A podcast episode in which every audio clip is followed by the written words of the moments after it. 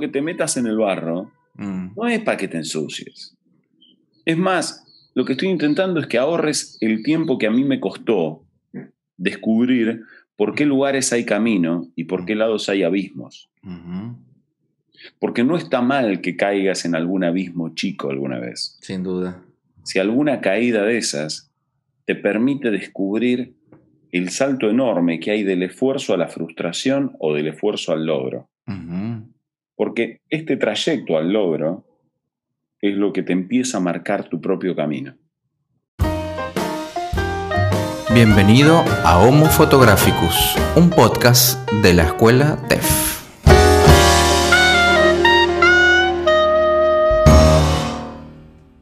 Es como, es como vivimos esos lugares y qué es lo que vivimos en esos lugares. Claro. Lo que nos hace tener ese recuerdo y esas sensaciones, que de alguna manera, tal vez esotérica, yo hay cosas que no sé cómo son y, y no me esfuerzo por explicármelas a través de, de algún cuentito que tal vez sea falaz, ¿no? Eh, pero sí es cierto que esos lugares a donde uno fue feliz quedan como impregnados de esa felicidad que algunos detectan y algunos otros rechazan con tanta fuerza y es lo que nos mantiene el lugar tan a salvo también. claro. Yo siempre digo, llega quien tiene que llegar. Es probable, es muy probable que sea Sí, así. la- la- el que vibra en la, en la misma frecuencia y hay un asunto energético extraño que yo no, no, no domino ni, ni, ni, ni conozco a profundidad, pero, pero sí que existe y, y sí que, que impone sus, sus leyes. Es bueno estar en la, en la época de vida de uno en donde se permite comenzar a, no a creer, pero sí empezar a, a descreer menos, menos firmemente. Digo, empezar a dar lugar a algunas dudas, lejos de ser eh, una señal de, de tibieza, de, de debilidad, es todo lo contrario. Hay un montón de cosas que no sé cómo funcionan, pero sería un necio si las negara. Claro. No puedo negar que eso es así. Ahora, yo no te lo puedo explicar, sé qué sucede. Bueno, lo que sucede es así, Claro. se percibe y se vive. Sí. En el caso, Julián, de la fotografía, em, un poco, em, yo veo en, en, en muchas de, de- de tus fotos que, bueno, al menos de las que yo he visto de, que tienes publicada en tu página web, que seguramente hay mucho de lo que no, que no está allí, pues. Este, y, un, y algo que, que has estado haciendo, ah, no sé, creo que recién, bueno, no hace tanto, eh, pero en pandemia digo, em, un asunto de los árboles, eh, fotos nocturnas y esto, que, y, y- y esas fotos que me gustan un montón, tienen como ese espíritu que, mm, que es como un poquito lo que estamos hablando, un asunto que, que uno diría, ajá, a ver, eh, si nos vamos a, qué sé yo, a los aspectos formales y tal, de la semiótica y todo el asunto y la composición y tal y tal y tal y tal, y, y sí, cómo no, está muy bien y todo, pero, pero no es eso lo que conecta, es, es una suerte de, de espíritu eh, en la fotografía que, ¿sabes? Que está ahí como pulsante, está ahí como latente y es muy raro, pero es hermoso. Me alegra, me alegra que, que algo de eso se vea. Eh, para serte bien sincero, eh, conozco algunos recursos que permitirían que el espectador vea esto o vea lo otro y que esté más tiempo percibiendo forma que volumen, pero, pero en verdad hay un, hay un deseo inevitable de ir en procura de aquellas sensaciones que se dan cuando hace fotos. Fíjate que ni siquiera te digo la necesidad de ir a fotografiar árboles, Claro. que es un tema que me interesa mucho, o fotografiar los objetos que están quietos ahí toda la noche, o salir a fotografiar de noche. Eh, No, es solamente una de las cosas. Ir a hacer fotos cargado de esa necesidad, de, de ese deseo profundo de ir a saciar esa necesidad, es lo que a veces permite que alguna de esas fotos generen esa especie de, de situación inexplicable que a veces experimento con la escena, a veces tengo la suerte que quede en cámara y que a veces cuando pasa imagen, hasta algunos también conecten con eso. Ahora, ¿cuál es la causa? Me parece eh, como mínimo ingenuo querer describirla como una causa. Es reduccionista, ingenuo e irresponsable de más. reduccionista, ingenuo e irresponsable. No hay una sola causa. Es el concurso de muchas, conocidas y no conscientes también, que en algún momento, funcionan. Y en ese funcionamiento se genera esa cosa tan placentera, que es al fin y al cabo lo que estamos buscando. Placer. Claro.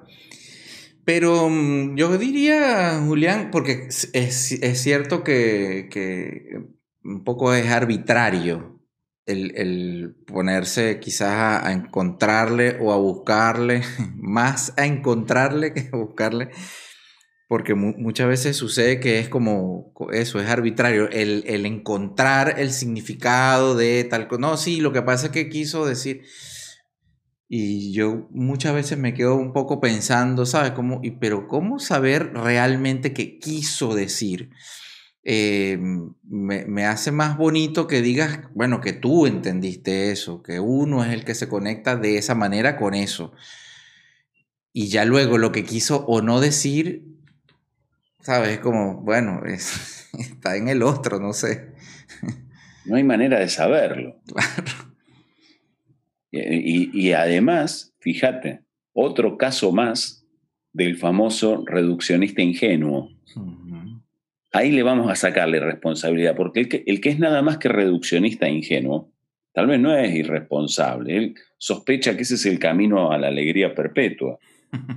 Achicar el conflicto a una pavada que se pueda expresar en una sola oración eh, le da la ilusión de que el mundo es así. Mm. Pues bien, a vivirlo de esa manera. Em, yo he visto que no, que no me sucede. No me sucede, salvo en qué sé yo, yo te puedo asegurar que, no sé, que un cuerpo sumergido recibe un empuje de abajo hacia arriba igual al peso del volumen del líquido que desaloja. Pero, pero fuera de eso, yo no puedo asegurar muchas cosas más. Yo lo que sí sé es que a veces voy a hacer fotos y las cosas me funcionan. Claro.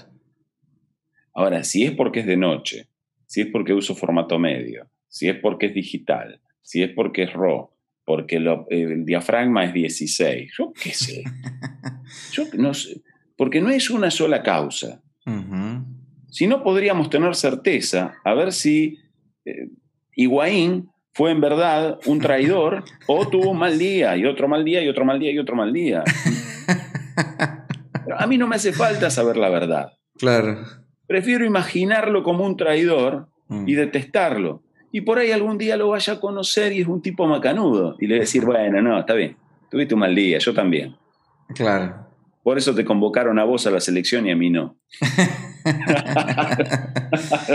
claro. Sí, sí, pero, pero eh, a ver, quizás, eh, eh, como dicen acá en Argentina, flasheando un poco, este, Capaz y, es, y pasan también porque, por un asunto como, es muy interno, ¿no? Ese, mm, yo creo que la fotografía es un, es un asunto, diría, casi esotérico, prácticamente, este, ¿sabe? Espiritual realmente, porque es una, es una búsqueda interna. El fotógrafo es un, buscador, eh, eh, digamos, encuentra afuera una resonancia de algo interno. Sí. Y, cuando eso, un poco lo que tú decías, cuando eso se alinea, es increíble, porque es como lo que yo estoy buscando que me ruge acá, en algún lugar interno, y lo tengo acá, y lo logro, porque esa es la otra, lograrlo. Una cosa es verlo y otra lograrlo, ¿no? Lograr asirlo. Este, y es maravilloso ese momento, ¿no? Es mágico. Sí, claro que sí. Pero, ¿cómo hacemos para que, para que el reduccionista se dé cuenta que no haya un, atajo. Mm. Porque el reduccionista, al fin y al cabo, lo que está buscando es un atajo. Sí. Y lo que nosotros le estamos diciendo, no, mira, esto es un modo de vida. Sí, sí, sí. Y el reduccionista se te queda mirando y te dice, ah, es un modus vivendi, maldito delincuente. No, no, es eso. No es eso. Es un modo de vida de vincularse de una manera con este, y por eso suceden las cosas que suceden. Dice, ah, bueno, yo quiero, yo quiero eso. Bueno, empezá a ver qué es lo que sucede. No, no, pero tirame un par de tips. sí, sí, sí, sí. ¿Cómo un par de tips? un par de tiros en cada pierna te voy a pegar. ¿Cómo me dices un par de tips? Claro, es una locura. Es una locura creer que hay un atajo al resultado de una experiencia tan personal. Personal, Y que cuando, ves, cuando la charlamos resulta que muchos la compartimos. Sí, sin duda. Pero que en cada caso seguramente se da diferente. Es distinto. Y hablar de eso nos emociona. No sé si acá, pero yo hablo de esto y se me pone la piel de pollo. Tal cual, tal cual. Pero porque lo recuerdo y, cuando no me sucede, lo añoro. Mm. Y cuando estoy haciendo fotos, si yo sé que no estoy en ese estado de concentración, y ahí lo veo al ingenuo que me hace concentración para hacer una foto. Mirá que el tiro va a empezar a subir de la si rodilla si la es cadera. Un, si es un clic nada más, ¿qué, qué, me vienes a contar? Y uno, ah, dale, pues. Seguro. Es que el ingenuo suele creer que su saber sí es algo esotérico, cultivado y que solamente él conoce. Mm. los conocimientos de la otredad seguramente deben ser pavadas, sospecha. No sé cómo llegan a ese tipo de construcciones. No, la verdad no, no se me ocurre. A mí muchas veces me pasa, Julián, seguramente a ti también, este, con alumnos que, que comienzan o que tienen más o menos algún tiempito y tal, y, y, es como que, ajá, pero si yo quiero hacer esta foto, ¿qué valores tengo que poner? y entonces como, a ver, te, e, explícote. La gracia de lograr esa foto es, es descubrir cuáles valores vas a poner. Si yo te digo cuáles valores puedes poner para más o menos, yo, porque yo puedo deducir, inferir que pudiera ser tales y tales cosas, y está muy bien y seguramente esté bien acercado, pero ese no es el chiste, el chiste es que tú lo descubras por ti mismo. Porque yo, yo siempre le digo a mis alumnos, yo no quiero, yo no quiero muchos Néstores por ahí haciendo fotos. Yo quiero Néstores, Julián, Rodrigo, María, Teresa, cada quien que haga la foto que sea. Sino que, ¿cuál es el chiste? No, no, no tiene ningún sentido que, que, yo te enseñe a hacer las fotos como yo. Yo quiero que tú aprendas a hacer las fotos como tú. Como tú las vas a hacer. Porque como tú las vas a hacer, no la va a hacer más nadie. Claro, pero los estamos impulsando entonces eh, a un territorio no solamente misterioso, sino que sabemos que es pantanoso. Sabemos que hay un pantano. Y sabemos que nos vamos a tener que mover en el barro. y hay gente que no está dispuesto ni a mancharse un poquito. Sí, es cierto. Pero lo que, pero lo que quiere es la gloria. ¿Sí? es como si a mí se me viera alguna vez gritar después de. Supongamos que Higuaín en algún momento eh, se ponga a jugar en, en la selección de, Gerontes ¿no? de, Argentina, o que represente a Francia ya de una vez. Y que cuando ganan, yo digo, ganamos. No, no ganamos. Claro. Ganó él. claro. Yo cuando te estoy proponiendo que te metas en el barro, mm. no es para que te ensucies. Es más, lo que estoy intentando es que ahorres el tiempo que a mí me costó descubrir por qué lugares hay camino y por qué lados hay abismos. Porque no está mal que caigas en algún abismo chico alguna vez. Sin duda. Si alguna caída de esas te permite descubrir el salto enorme que hay del esfuerzo a la frustración o del esfuerzo al logro. Porque este trayecto al logro es lo que te empieza a marcar tu propio camino. Somos guías en un camino que cada cual debe disfrutar. Y en lo único que podemos ser estrictos es en las cuestiones técnicas.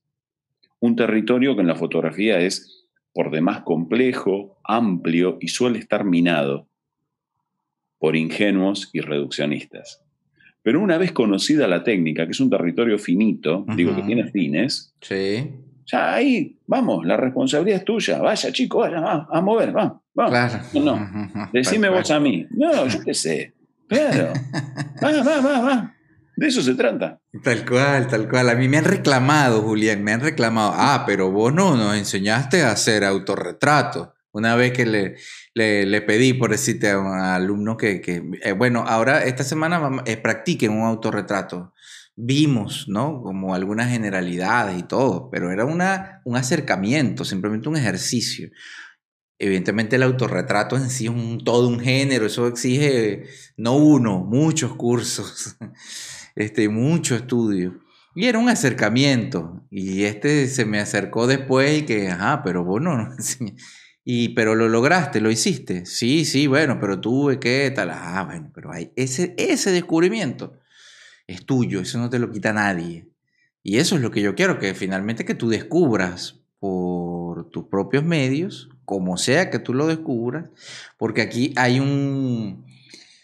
En la fotografía, como cualquier arte, hay una parte del camino que necesariamente tienes que hacerla solo.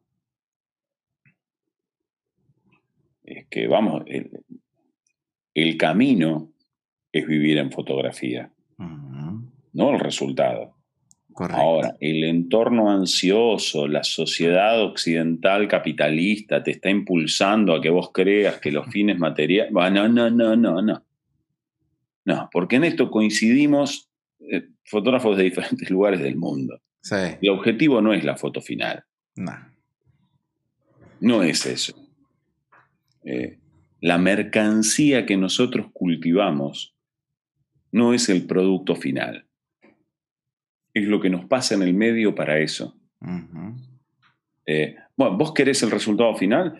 Eh, no solamente hay ansiolíticos que de alguna manera pueden solucionar, sino que además lo Te recomiendo.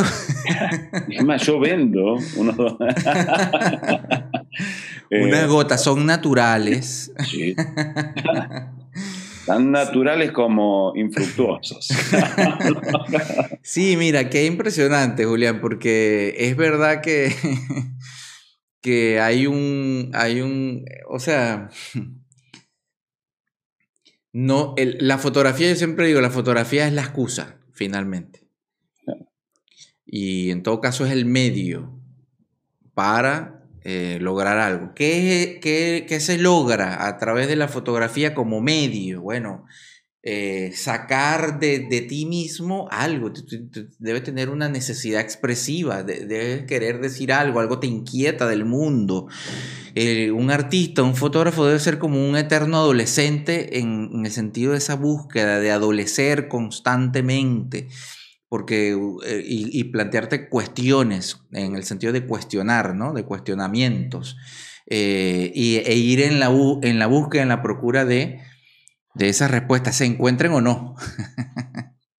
y que, digo, si esto resulta placentero, si la marcha es verdaderamente lo que importa, te vas a encontrar en una situación donde el placer es sostenido en el tiempo. Mm que no es lo mismo que creer que es esa foto. Fíjate que mientras que la sociedad cree que los méritos de la fotografía digital es que antes llegás al archivo y que si me sale mal no importa, yo después lo voy a retocar desde afuera. Y si me sale mal no importa porque después le voy a poner un vidrio esmerilado que no se ve nada. Y si me sale mal no importa porque le voy a poner luces de colores al marco. Es seguir trabajando desde el lado de afuera hacia adentro. No es trabajar jamás sobre uno mismo. Mm. En todos los casos en los que vi procesos interesantes es donde se ve el resultado. Ahora, si yo te tuviera que vender para estafarte, que hay un atajo que te permite llegar a, ese resultado tan placentero del medio per saltum, eh, bueno, pero te estoy mintiendo. En algún punto yo sé que te estoy mintiendo si es que yo te dijera eso. Claro. ¿Y a, y a quién terminas estafando? Como a todos los estafados, a potenciales estafadores. Un estafado es antes un potencial estafador que sospecha que con muy poco va a conseguir algo que vale mucho. Merecido tiene que lo hayan jodido. Merecido se lo tiene. Porque, claro, es como si yo. me comprar ese video de tenga abdominales en dos semanas. abdominales de esos que salen en la foto. Claro, claro. Yo soy, soy un salame si creo que eso va a pasar. Las cosas no suceden. Pero no está bueno. Bueno, está bueno si vos lo que querés es recaudar dinero de aquellos que te paguen por una guía de cómo hacer para tener abdominales en dos semanas. Pero vamos, sepamos que lo que estamos diciendo tiene una dosis de verdad y otra de ilusión. Sin duda. Ir al público por este camino de mirar que entre las verdades y las ilusiones hay un camino que lo tenés que hacer vos, mm. a muchos les suena incómodo, les suena poco feliz. Lo que puedo garantizar es que ese, camino sí te lleva a un lugar que está bueno. Lo veo en la alegría de los demás, no lo veo, no lo veo en mi cuenta bancaria, eso se nota en los amigos que vas en los años, claro. Ya ese es otro tema. Claro, sí, sí, sin duda. Harina de otro costal. ¿Te ha pasado, Julián, de, ir mm, a alguna expo o ver algún fotolibro o algo y, has latido, has vibrado, has em, em, hecho clic inmediatamente profundo, me refiero a con eso que, que miras? Sí, muchas veces. Muchas veces, y es más, me pasó a donde no me lo esperaba. Ok. Me lo pasó donde no, donde no me lo esperaba y, ese es el lugar, entonces, el que me interesa porque es el que me confronta, en principio, contra lo, berretas de mis prejuicios. ¿Qué berretas son mis prejuicios que me hacían creer que esto iba a ser una porquería y al final me deslumbró? y es ahí donde comenzás a aprender, y creo que no se termina nunca ese aprendizaje, que tiene que ver con saber que ante una obra o ante el trabajo de quien fuera, lo que hace falta es ir vacío de esos preconceptos o al menos intentando vaciarse de eso, para enfrentarse a la experiencia estética sin ánimo de pensar, sin ánimo de juicio, con el único ánimo de ver qué es lo que pasa porque tampoco se piensa, no se analiza como detective. Es ver qué es lo que te pasa y si te pasa o no te pasa. Puede ser que un día te pase y otro no. Hubo exposiciones que las vi más de una vez, por ejemplo. Hay una en particular que la fui a ver tres veces. Eh, y las tres veces me dio cosas diferentes. Y siempre salí maravillado de ahí.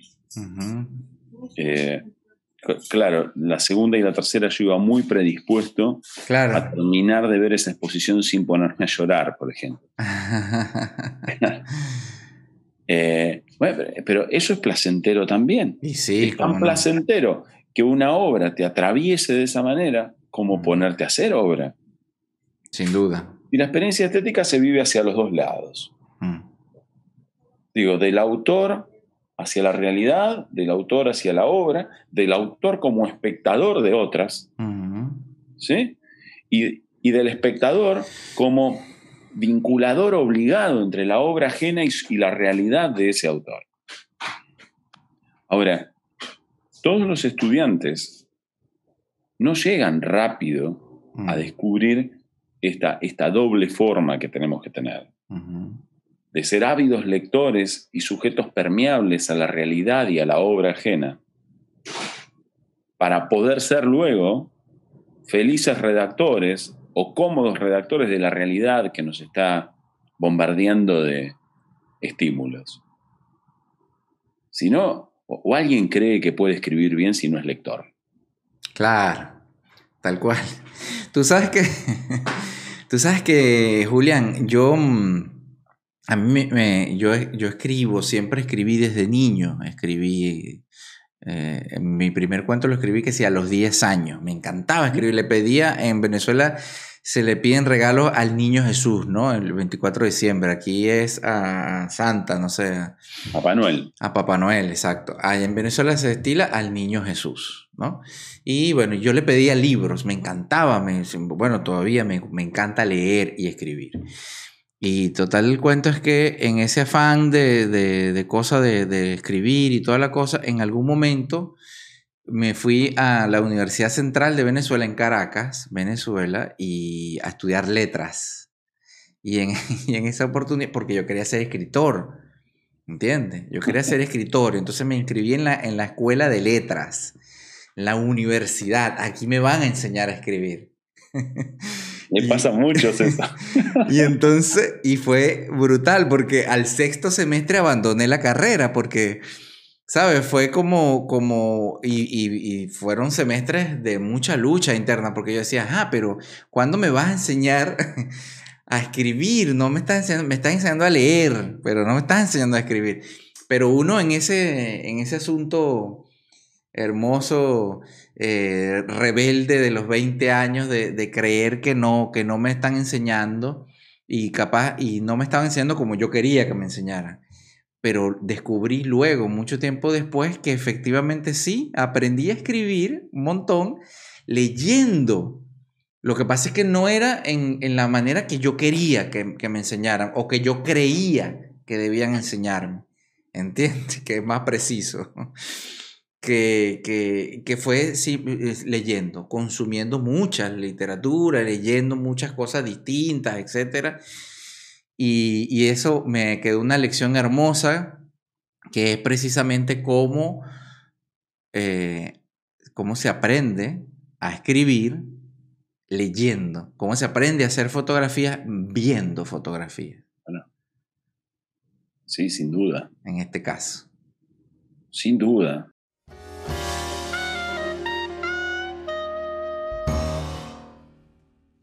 Recuerda suscribirte comentar y compartir este episodio y todos los episodios eh, que tenemos en este podcast Homo Fotográficos. Recuerda que estamos en, emitimos en vivo todos los sábados a través de Twitch, twitch.tv barra Néstor de Tef. Así te puedes suscribir allí al canal de Twitch y participar en el chat en vivo cada sábado que hacemos de Homo Fotográfico Show, un poquito más largo, siempre ponemos ahí canciones, conversamos un poco y a veces eh, dejamos un poquito conversas solamente para los que nos acompañan en Twitch. Así que bueno, únete a la comunidad de Twitch y comparte este podcast donde sea que lo estés escuchando, por YouTube, por Spotify, por Google Podcast, por Apple Podcast, Podcast, por Apple Podcast eh, por Anchor, por Evox o por donde sea que lo estés escuchando, compártelo. Compártelo, coméntanos allí, mira, esto me gustó, mira, esto no me gustó, es verdad, tienes razón, no, estás equivocado, etc. Danos ideas, si tienes por ahí una idea, oye, sería bueno que tal cosa, listo, ayúdanos a crecer, eh, comentando, compartiendo y eh, definitivamente dando like aquí abajo, por allá, por donde sea, donde sea que lo estés escuchando, ayúdanos. Espero que sigas disfrutando de este episodio con Julián Rodríguez, Julián del taller de fotografía de Julián Rodríguez en Mar del Plata, Argentina. Eh, este episodio que está quedando en verdad hermoso. Algunos tenemos la suerte de tener a disposición algún lenguaje paralelo, como la fotografía. Eh, pero nuestros deseos, nuestras expresiones, eh, lo que decimos, lo que nos pasa, lo que somos, es inevitable. Nosotros no podemos negar ese deseo, esa necesidad, esos intereses y ese posicionamiento previo que tenemos necesariamente con la realidad. Porque ¿cómo, ¿cómo sería un no posicionamiento previo? Bueno, bajarse de una nave espacial en un planeta desconocido donde inclusive el planeta, además de no ser eh, convexo, es cóncavo, que es un lindo plan ese. ¿sí? Pero es imposible. Vivimos en ese intercambio de posiciones y de discursos y hay en muchos casos Sujetos que pueden estar opinando muy distinto del mismo tema, convivir y llegar a resultados brillantes, salvo que alguno de estos sea un fanático reduccionista. que sospeche que solamente su posición es la válida, porque se lo dijo a alguien cuando era chico. Yo conozco gente que me ha argumentado con esta cosa de, no, porque en mi familia todos fuimos así. Yo te puedo creer que en una familia de chinos todos salieron con los ojitos así. claro. Ahí te creo. Pero, ¿qué otra cosa? ¿Por qué tenemos que estar? Bueno, sí, porque la cultura determina un montón de variables. Sí, lo sé, lo sé. Pero ¿y ese espacio de las libertades que nosotros nos permitimos? Sí, lo que pasa es que es, yo también he visto bastantes eh, casos así y es como siempre escudarse, porque finalmente es escudarse, y así es sencillo, en, eh, en una actitud infantil, de, en donde no es mi culpa, es que es mi familia o es que mi, a mí me enseñaron así o lo que sea, y bueno, maravilloso que te enseñaron así, chévere, pero ¿qué edad tiene el señor? ¿Qué edad tiene la señora? ¿Por qué sigue excusándose en eso y no crece? Y ahí es cuando yo digo, vamos pues, ¿qué pasa? ¿Entiendes? No puedes seguir en eso, no puedes seguir. O sea, a ver, puedes, de poder puedes, tú puedes hacer lo que tú quieras. pero es como, ¿para qué? Vamos a, cortar lazos con, con, con las cosas que, que, no son tanto productivas y vamos a crear nuevos lazos eh, le gusten a tu entorno o no le gusten a tu entorno, o le gusten o no le gusten al, mundo, no importa, eso no importa. Lo más importante, como tú decías, porque no somos seres ajenos a la política, por ejemplo, como decías, eh, es crear vínculos y crear, tener, mm, eh, ¿sabes?, afinidades y, y alejamientos. Y no importa, mire, si este me entiende, si este no me entiende, si concuerdo con este, si no concuerdo, eso no importa. Es maravilloso porque finalmente siempre va a ser así. Todo el mundo tiene una opinión de las cosas y algunas veces coincidirán y otras veces no. Y eso está perfecto. Eso no quiere decir absolutamente nada malo. Y el asunto es cuando las explicaciones acerca de las construcciones colectivas, y en ese sentido nuestro trabajo siempre propone un intercambio en lo colectivo. Sí. Eh, intentan generar saltos conceptuales que están tan lejos de la situación de un individuo que no puede encontrarse en la posibilidad de experimentarlo. Claro. Como que le pidan a Julián que camine 10 metros haciéndolo vertical. Mejor no. Es mala idea que yo me ponga a hacerlo. Pero se lo pueden pedir a otros, sí. Es más, te puedo dar una lista de gente que podrían llamar. Yo conozco algunos que dicen que lo hacen. A Julián pónganlo en una pileta. Ahí sí. claro. En la vertical cuando va cayendo. Ahí sí. que todo lo vinculado con la gravedad le sale bien. Claro. el, el asunto es que en esa, en esa construcción de, de suponer lo que hago y lo que le propongo y lo que hace, empiece a tener experiencias sensibles que le den pistas para ver para qué lado mover, para qué lado actuar y si está dispuesto o no a cambiar su posición con respecto a las cosas. Con respecto a las cosas en principio suyas, porque toda construcción es a partir de lo nuestro. Toda esta pretensión de los deseos, las necesidades ajenas, los contenidos eh, políticos o filosóficos al respecto, comienzan a desarrollarse cuando la situación en uno mismo está bastante resuelta. Ahora, si cuando lo individual está resuelto, pensarlo en términos de obra, en términos económicos, en términos políticos y filosóficos, lo que quieras. Si una vez que yo tengo lo individual resuelto, Supongo que porque yo lo resolví de esa manera, los demás debieran hacerlo, claro. un pifia enorme. Y si a la hora de explicar lo colectivo, toda mi explicación es porque yo digo que, no estás pensando el fenómeno desde lo colectivo. O si tu abordaje sobre el tema pretende explicar que la opción más conveniente es la que te conviene a vos como individuo, eso no es un pensamiento político. Claro. Eh, eso, eh, eso se está pensando cómo traes agua para, para tu molino, solamente. En todo caso, te puede dar vergüenza asumirlo y más aún decirlo. Y ahí es donde sale el atajo de la político. Claro. claro. Una, una político que es también eh, a artístico. claro. Es amoral, apolítico, a artístico y, es lógico. ¿Por qué alguien querría expresar algo al mundo si lo único que le interesa es el mismo y nada más que el mismo? ¿Por qué quisiera que su obra forme parte de un contenido de la cultura de su pueblo? Si lo más probable es que tampoco lo llame pueblo, ni él se reconozca parte de un pueblo. Seguramente prefiera usar la palabra gente. ¿Sí? Eh, porque su opinión vale si le dicen que es verdad y al decirle que es verdad, validan sus intereses sobre los demás para con él. Aquí es donde el arte se vuelve necesariamente político, porque es un instrumento de reflexión. Yo no pienso con respecto a lo político lo mismo que pensaba hace 20 años, y tampoco hace 40. Y vengo de una familia muy politizada, muy politizada. Y tal vez yo no encuadre hoy en el pensamiento de ninguno de ellos.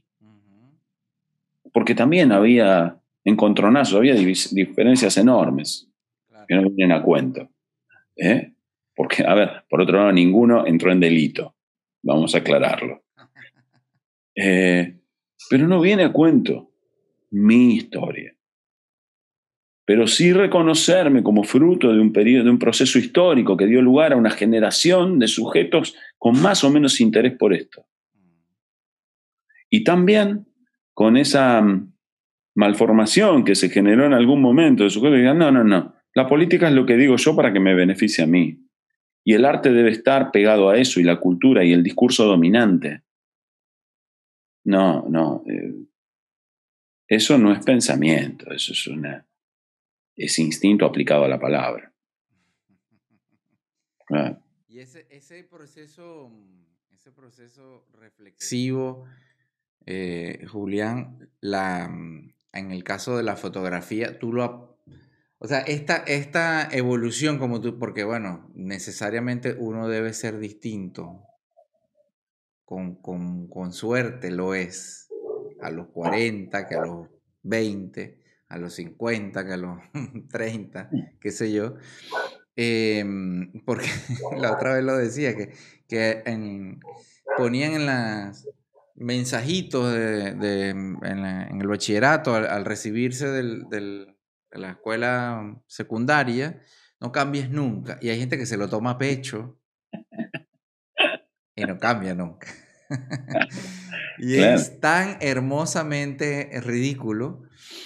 Eh, porque no puede ser que, que, tú no, en todos los ámbitos, este, sabes, en tu pensamiento político, en tu pensamiento eh, artístico y tu práctica artística, en tu, en tu como ser humano, qué sé yo, como todo, todo debe necesariamente ir este, con el paso del tiempo ajustándose y cambiando en función de, bueno, de una cantidad de variables, como no, y de una cantidad de cosas eh, que determinan tu existencia y las decisiones que tomas fundamentalmente, ¿no?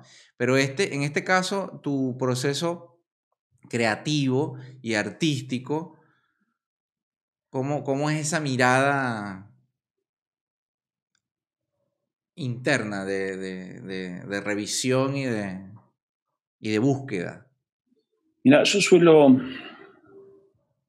suelo hacer esas revisiones cuando pasó el tiempo. Em, Sobre la obra hecha. Sí, y, en verdad, eh, las, veces que lo hice, apareció por sugerencias ajenas, digo, o porque por una nota o por alguna cuestión que me piden si no, yo no lo, no lo hacía. La primera vez o la segunda vez que armé una web personal, encontré que había temas recurrentes, abordajes parecidos y había una diferencia enorme en años. entre las primeras imágenes y las últimas había ponle 15 años. decía, pero yo creía que había cambiado tanto y resulta que no estaba tan cambiado. Yo estaba haciendo casi lo mismo en otro, en otro estado. No en estado de embriaguez, pero eh, de otra forma. ¿sí? Eh, y cuando volvieron a pasar los años y por alguna otra razón también me tocó preparar esto, y sí hay un Julián muy distinto, muy distinto, y que y, sin duda coincide con lo que fue pasando, que es el beneficio de, que te da esa obra que haces porque te interesa y no porque te pagan para que la hagas. Claro, claro. Eh, que, es eh, súper respetable, no me parece que sea mejor una que otra, cosas diferentes. por supuesto. Sumamente diferentes. Pero no, no, es ni mejor ni peor en sí mismo. Ah.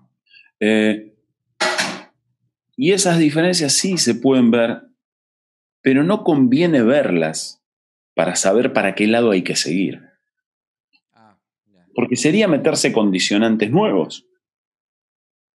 Es más, sería meterse hasta en un problema, te digo. Suponer que tiene que ser de ese modo, porque que tenga que ser de ese modo está significando a la vez que debe ser solamente de ese modo. Yo sé que las fotos que estuve haciendo hoy al mediodía me tenían que gustar. Y seguía y seguía y no, y no, no encontraba la foto, que es de alguna manera no encontrarme a mí en eso que fotografiaba y no encontrar en la escena ese espejo que yo estaba buscando de mí mismo. Correcto. ¿Eh? Eh, ¿Y qué? ¿Y el problema era técnico? posiblemente haya sido concentración, y lo estoy pensando ahora. Pero si yo reviso estas fotos de los últimos meses y el abordaje estético, técnico, formal, conceptual de la serie, sí en algún punto se parece mucho a lo del año pasado y a lo de los cinco años. Y si buscara más, encontraría otras cosas. Ah, bueno, claro, claro, claro. Y, y así es como a veces te encontrás con que un crítico o una crítica escribe sobre vos algo que decís, ah, mira, yo no lo había pensado, pero es así. Como otras veces me decís, no, este está buscando otra cosa. Claro. Pero ¿cuántas veces te sorprende una sorpresa? Al respecto, lo que me parece imprescindible es considerar que esas cosas no son explicaciones, son observaciones, nada más que en ese momento nuestra obra o nuestra cara es objeto de lo que hacemos nosotros con la realidad. Sí. Te puede gustar más, te puede gustar menos. Eh, pero sí la obra es espejo nuestro en cada época. Eh, tal vez en algún momento querramos negarlo pero porque aquel que fuimos o aquella que fuimos eh, está muy lejos de lo que somos hoy, para mejor o para peor. Pero si la obra te gustó en su momento, por algo era. Pensemos en nuestras o nuestros ex. Claro, tú sabes que eh, Y finalmente es culpa tuya, tú lo decidiste. Hacete cargo, como dicen aquí. Ah, ah. tú sabes que Borges decía, ya para ir cerrando las ideas, eh, una cosa que a mí me, encanta, em, que, que publicaba los libros para deshacerse de ellos, para dejar de corregirlos. Mientras no lo publicara, lo seguía corrigiendo y lo seguía corrigiendo y lo seguía corrigiendo y es como un ya, ya, quítamelo de encima porque... y un poco... maldito provocador, maldito, maldito provocador, claro, claro. ¿Y es una doble invitación eso. Hasta que, hasta que no te queden como algunos de los míos, no dejes de corregirlos, también está diciendo esa oración. Claro.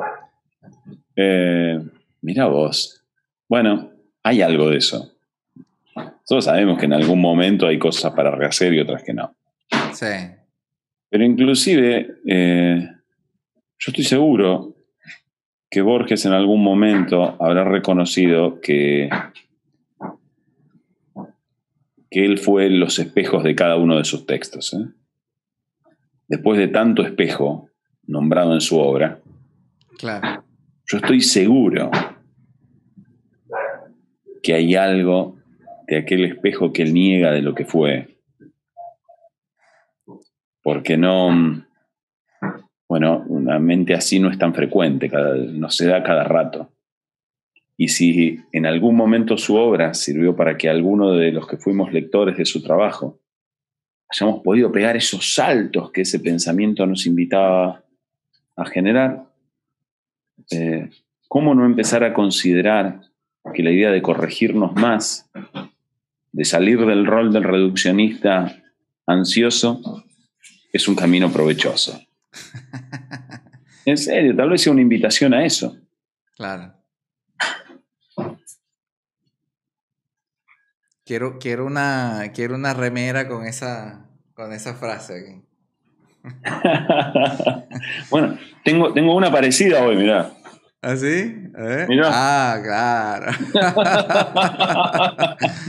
muy bueno, muy bueno. Tengo una muy parecida. y sí, lo es en realidad. Tal cual. este. es un tema de acepciones. Claro, de codas. Claro. Muchas veces lo uso a Borges en clases. Sí. No solo para explicar eh, y, hacer un mea culpa de cuánto tiempo no lo leí, mm.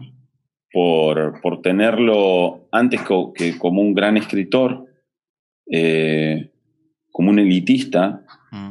un antipopular, y durante cuánto tiempo me perdí su obra por eso, mm. por estupidez adolescente mía. Claro. Eh, la obra ya estaba hecha, no es que después la corrigió y se volvió, claro, revolucionario. No, no, no. No pasó, no pasó eso. Eh, pero en algún momento una revolución interna mía me permitió acceder a su obra y disfrutarla y volver a leerla después y disfrutarla nuevamente. Y lo uso no solamente para eso, sino también para contar que, que de bebé seguramente solamente lloraba para explicar que se había cagado. ¿sí? Y que seguramente aprendió a decir teta, mema y caca eh, cuando solamente tenía esos deseos. Después vino la necesidad de escribir y de pensar y de, tomar de tantos idiomas, tanto como necesitó. No le alcanzaba un idioma para poner tanta necesidad, tanta deseo, tanta pulsión de contar el mundo como lo veía. Eh, hubiera sido un gran fotógrafo, seguro. Sí. ¿En serio? Sí, sí, sí. Tú sabes que yo creo, siempre he creído que los, bueno, hay, no hay, no son pocos los casos, son de hecho varios, eh, que los escritores, los escritores eh, que luego o antes o después o en el medio o durante hacen fotografías son grandes fotógrafos y viceversa, también se da el caso mucho de fotógrafos que, escriben y son grandes narradores. Este, y ahí está, ¿cómo se llama? Este, Juan Rulfo, por ejemplo.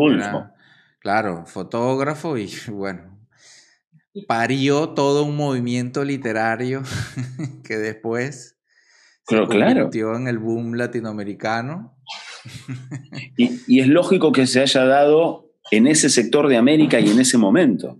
Sí, sin duda, claro, cómo no, por supuesto.